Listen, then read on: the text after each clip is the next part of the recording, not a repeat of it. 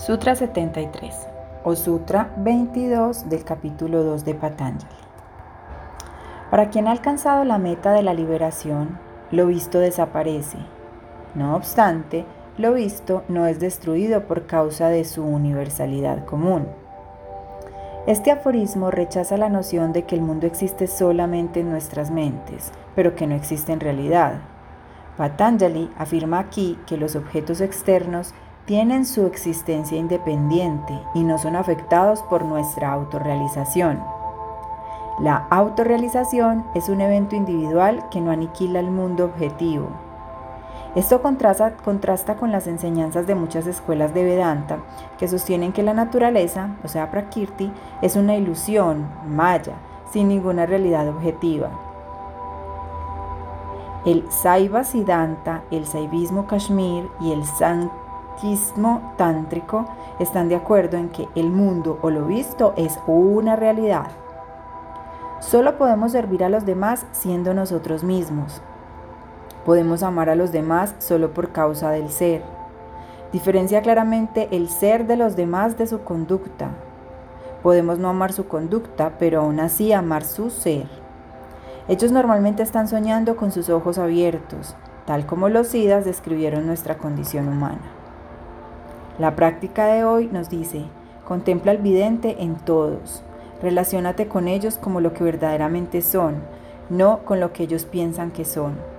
Trata a todos y a todo con reverencia.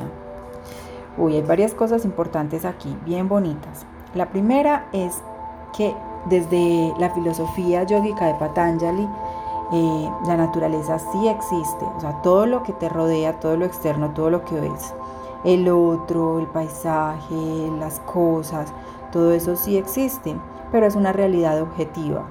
Tú le pones el color que tú deseas, tú coloreas esa realidad, que es neutra, que es plana, de acuerdo a tus propios programas mentales y de acuerdo como a tus propias consideraciones o percepciones.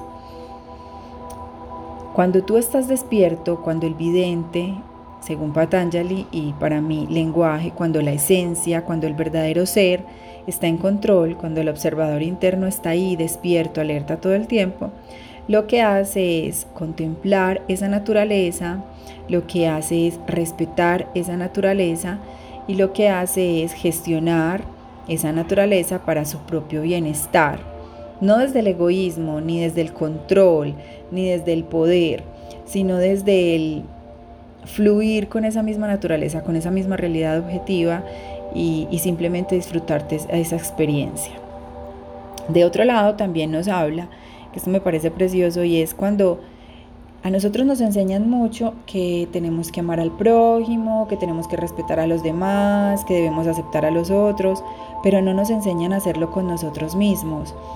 Y parte de ahí, si tú no sabes amar, ¿cómo vas a amar a alguien más? Si tú no te respetas, ¿cómo vas a respetar a alguien más? Si tú no te aceptas con tus luces y tus sombras, ¿cómo vas a aceptar a alguien más?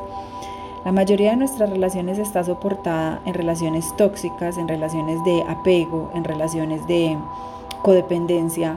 Por eso precisamente, porque andamos buscando en el otro lo que yo no creo, no creo tener, lo que yo no tengo. Entonces necesito en el otro encontrar algo que llene mi vacío. Y la realidad es otra, la realidad desde la espiritualidad que yo concibo, que yo manejo, que yo conozco, es que yo no me lleno del otro, yo comparto lo que soy. Cuando yo me amo, comparto el amor. Cuando yo me respeto, comparto el respeto. Cuando yo me acepto con luces y sombras, acepto al otro y entiendo que también tiene sus sombras y sus luces y no lo quiero cambiar a mi acomodo, de acuerdo a lo que yo he idealizado, la expectativa que tengo es como es y así lo acepto, así lo amo, así lo respeto. Entonces, para poder amar, primero tienes que amarte, primero tienes que trabajar en ti. Para poder servir, primero tienes que servirte, tienes que trabajar en ti, volver a ti. Bien bonita esa parte y de hecho esta semana la trabajé en un taller, en el taller de un año mi vida conmigo, en la segunda fase que es conectar. Y es un ejercicio bien especial que hacemos de dos meses, porque porque hay que aprender para poder enseñar. Y solo aprendemos en nosotros mismos con nuestra propia experiencia. La práctica también nos dice, precioso, que cuando veamos al otro, veamos su maravilloso ser, lo veamos como verdaderamente es, que trascendamos el verlo a través de su personalidad, a través de sus roles, a través de sus sombras, a través de esa condición humana. Y identifiquemos en él lo mismo que hemos identificado en nosotros, la verdadera esencia, la chispa, la energía, eh, el ADN de Dios, ese ser creador maravilloso, ese espíritu precioso que nos habita a todos. Y de esta forma, independientemente de que nos guste o no nos guste, cómo piensan, eh, el rol que tienen, lo que hacen, eh, su propio proceso, pues independientemente de eso que nos guste o no nos guste, pues simplemente lo vemos y lo respetamos en amor.